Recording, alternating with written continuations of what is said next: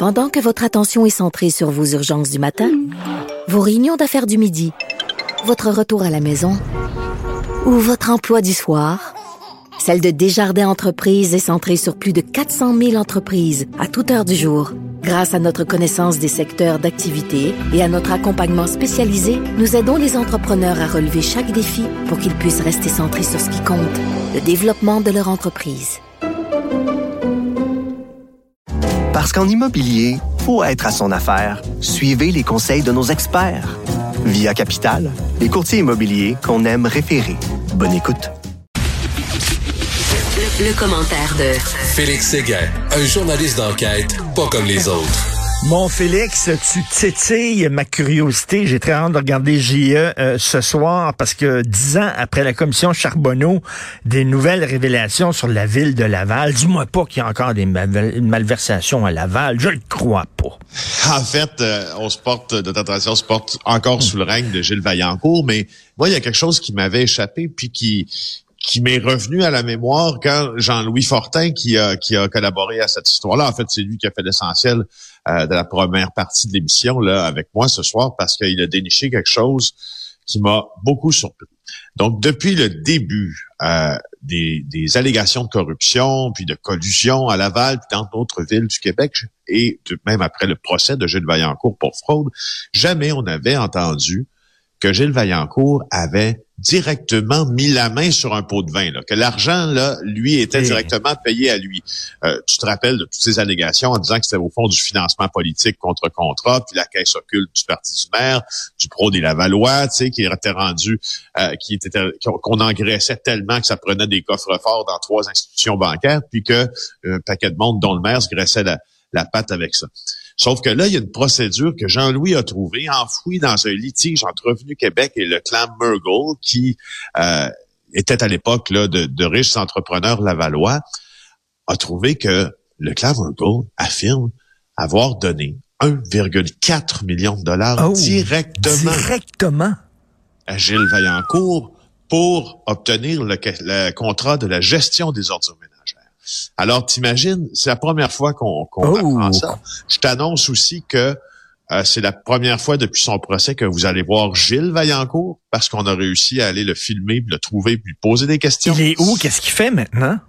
Gilles Vaillancourt est demeuré à l'île Paton, euh, donc cette petite île de Laval sur la rivière des Prairies, près de l'autoroute 13, là où il demeurait depuis des années. Il demeure dans un condo au nom de sa femme.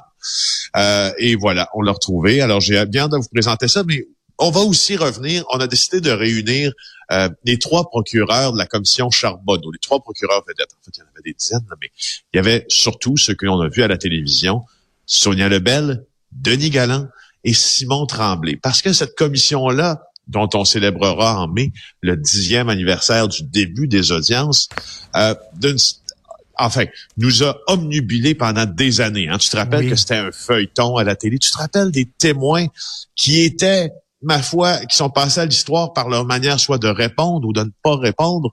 Et, et les procureurs aussi sont passés à l'histoire. Sonia Lebel est maintenant présidente. Oui, vas-y, Richard. Non, non, mais écoute, il y a plein de, de, de phrases célèbres, de citations qui sont passées à l'histoire. Un chum, c'est un chum, etc. Monsieur 10 euh, Madame Lebel, Sonia Lebel qui faisait ça comme ça. Hey, hey, hey, en disant répondre. et il y, a, y, a, y a un mystère, il y a un mystère qui persiste aussi, c'est la dissension chez les commissaires lorsqu'ils ont rédigé leur rapport.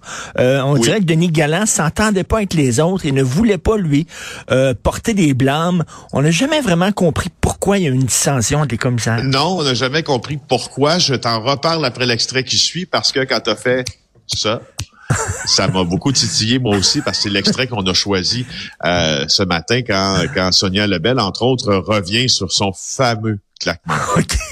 Monsieur Arsenault? Monsieur Arsenault? Oui. Avez-vous eu euh, peur que ça, ça devienne quelque chose qui vous identifie? Ben, j'ai pas juste eu peur, ça s'est ça, ça réalisé, mais en le faisant, je le savais. Monsieur Arsenault? Oui. Ça, c'est un morceau de moi. Je le nie pas, mais c'est pas moi 24 heures sur 24. Je veux dire, je serais seule dans la vie, j'aurais pas d'enfant, pas de chum. Là. On s'entend? Il y a toute une historique aussi à ce claquement de doigts-là. C'était... Euh, c'était un juge qu'on connaissait, puis qu'il arrive dans une salle de cours, puis là, t'as l'accusé qui rentre, puis sa famille est là, puis là, il dit « Hey, il fait comme une rockstar, mais le gars, est accusé au criminel. » Fait que là, le juge, il fait « Hey, ça se passe. Quand elle l'a fait, elle fait Oh merde, qu'est-ce que j'ai à faire? Parce que c'est sûr que ça l'a marqué un peu. Quel témoin vous a fâché le plus de, par sa manière d'esquiver ou de ne pas répondre ou. Euh?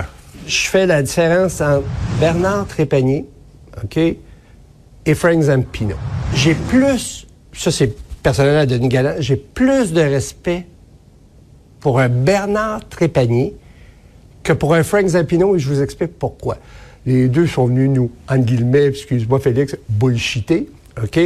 Bernard Trépanier s'est jamais drapé dans, dans la vertu.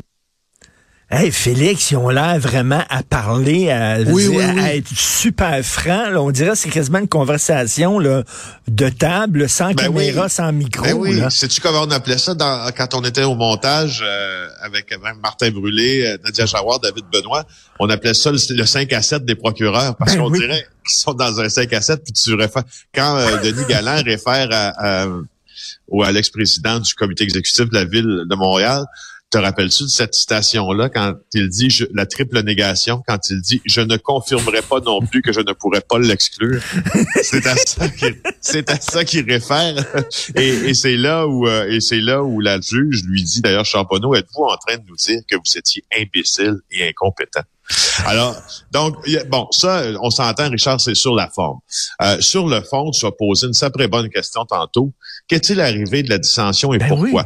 Parce que je te rappelle que c'est pas Denis Galland qui avait... Ah, euh, excuse-moi. Je, vais te corriger là-dessus. Là. Denis serait pas vraiment content. D'abord, Denis, Denis Galland était déjà inspecteur général de la Ville de Montréal avant que la commission Charbonneau se termine. Quoi qu'il en soit... Euh, donc, quand la commission Charbonneau remet euh, son rapport, c'est 1700 quelques pages, là, une série de recommandations, mais dans les constats, il y a une page et demie où la juge Charbonneau, elle, elle dit à propos de l'octroi des contrats publics puis du financement public euh, qu'il y a une apparence de corruption politique dans cette affaire-là. Elle, elle voit la chose comme une juriste. Renaud Lachance. C'est Renaud Lachance, merci beaucoup, merci. Qui est l'ex-vérificateur euh, du général du Québec, voit l'affaire comme un gars de chiffre.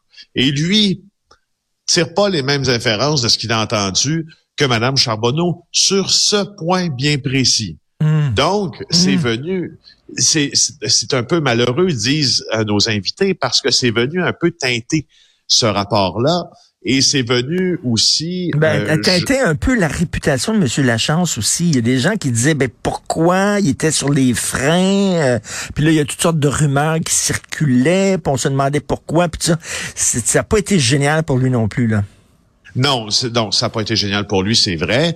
Mais aussi, c'est que tu te rappelles à quel point l'exercice de la commission Charbonneau était important.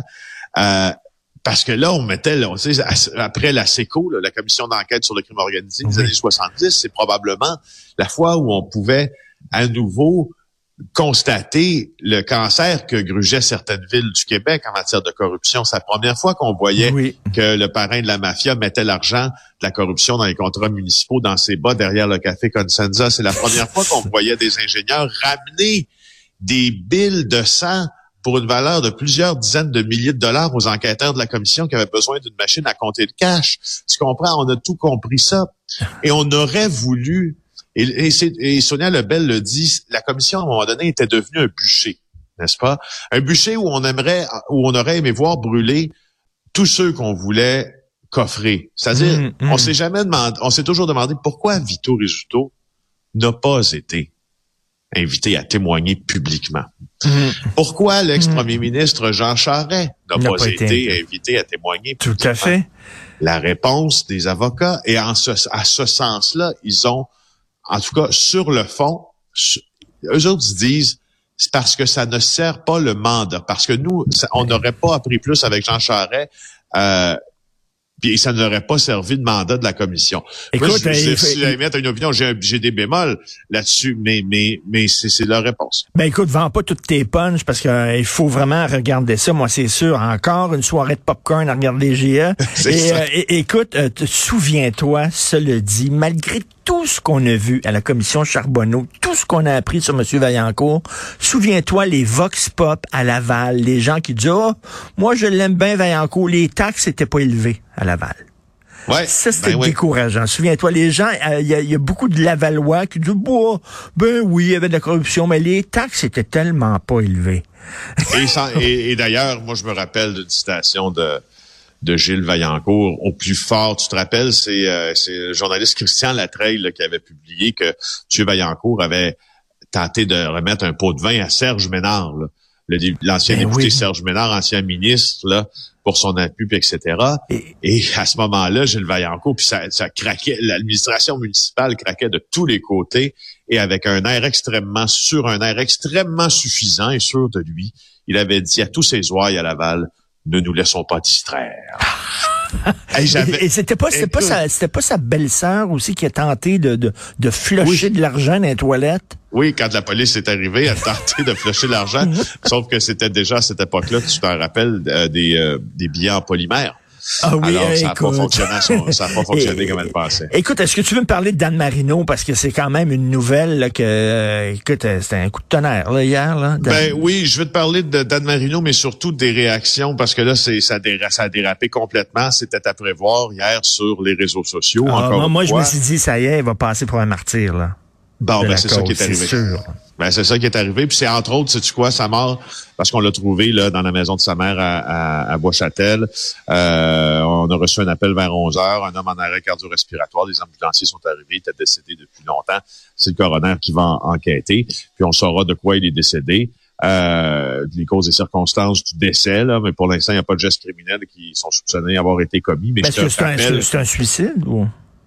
On ne sait pas. Il faut Ok. voir. Tu sais, je veux dire, il y a une loi au Québec là, c'est la loi sur la recherche de cause euh, des décès, d'accidents. Puis ça, normalement, c'est le coroner qui fait la lumière là-dessus. donc, donc le Félix, le avant, avant de sauter Oui. aux conclusions, puis d'écrire n'importe quoi, puis que c'est la, la pandémie qui l'a tué, puis tout ça, il est peut-être mort de cause naturelle. Calmons-nous, là.